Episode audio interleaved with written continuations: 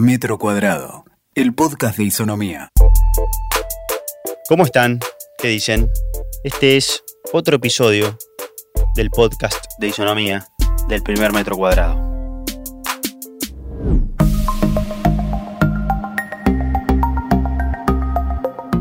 Venía pensando cuántas veces dije o cuántas veces escuché la palabra pandemia en las últimas horas, los últimos días, los últimos meses.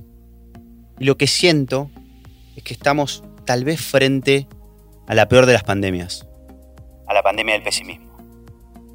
Este año, el 2020, parece ser, claro, el año de las pandemias. Y ya no de una, de varias pandemias. No digo pandemias desde lo epidemiológico, desde lo formal, sino desde lo conceptual, desde lo figurativo. Siento que la primera pandemia, la primera pandemia que todavía remete en varios rincones del mundo no terminó pero que la extensión de esa primera pandemia dio lugar a muchas otras. En países como el nuestro y de manera muy rápida y veloz a una segunda pandemia, a la pandemia económica. Porque la pandemia en general lo que hizo fue prender la luz, mostrar lo que había, mostrar las fragilidades. La primera pandemia dio lugar muy rápido a la segunda.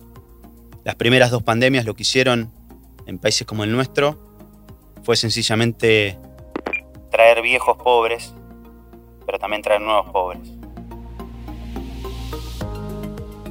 Pero la cosa no queda ahí. No solo nos quedamos con dos pandemias. Con esas primeras dos apareció una tercera. La de la inseguridad.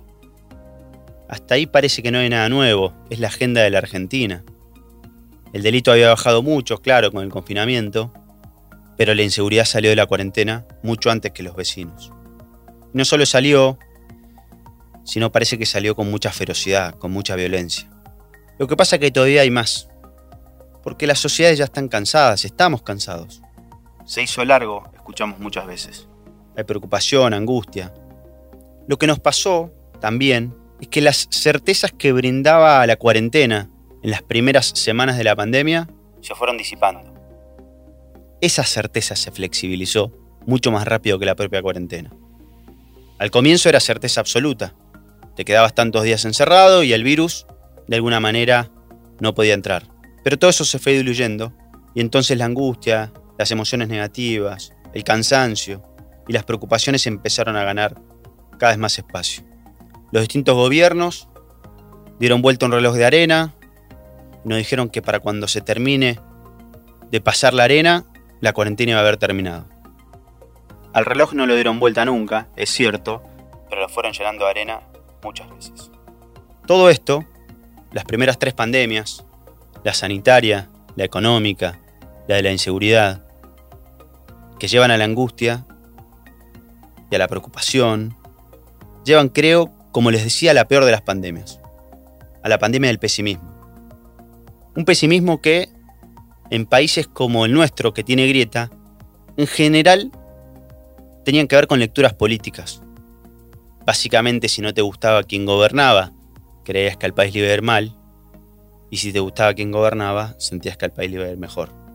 Creo que estamos frente a la posibilidad de la pandemia del pesimismo porque las preocupaciones empiezan a dejar de preguntar a quién votaste en la última elección. La velocidad del proceso del COVID, la consecución de las pandemias o más bien la cohabitación de todas estas lo que genera es un futuro menos promisorio. Nuestras sociedades son resilientes, somos resilientes. Vivimos de crisis en crisis. Cuando terminamos una, sabemos que en algún momento vendrá otra. Nuestras sociedades caminan desiertos por muchos años de sus vidas. No es nuevo. Y sabemos que no será la última vez. Pero siempre hay un lugar, un lugar en donde aparece una luz. Y siempre hay alguien que te indica que es hacia un lugar que te lleva de la mano, que te abraza, que te indica, que te contiene.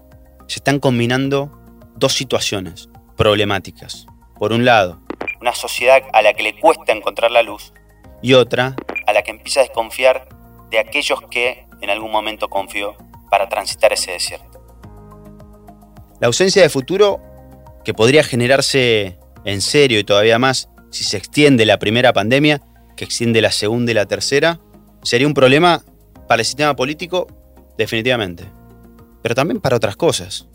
¿No es acaso la economía algo que transita con mayor o menor potencia según expectativas? La peor de las pandemias, la pandemia del pesimismo, tal vez afecta a la vida en general, porque lo que va a afectar como pocas veces y con mucha crudeza no es otra cosa que las expectativas. Estamos frente a esto, un mundo pandémico. Las pandemias son casi como tsunamis o un gran cisne negro. El tamaño de la respuesta del sistema, de poder en general digo, y de los liderazgos debería tener el mismo tamaño, el tamaño y la fuerza de un tsunami. Si no se hace nada, sencillamente tal vez más pandemias aparezcan, se incremente esa herida que existe con quienes lideran y con quienes conforman esas cosas tan abstractas pero tan importantes como la política. Puede haber respuestas que sean muy tácticas, respuestas que sean casi como huir hacia adelante. El resultado será el mismo. Más pandemias y más pesimismo. Ahora bien, podría aparecer otro tipo de respuesta, que es una respuesta de ese tamaño, de un tamaño enorme. Se necesitan palabras, se necesitan acciones, se necesitan acciones basadas también en unidad. La pregunta o las preguntas están claras. La gran duda y el gran desafío es cuáles van a ser las respuestas ante esta, la peor de las pandemias, la pandemia del pesimismo. Escuchaste Metro Cuadrado, el podcast de Isonomía.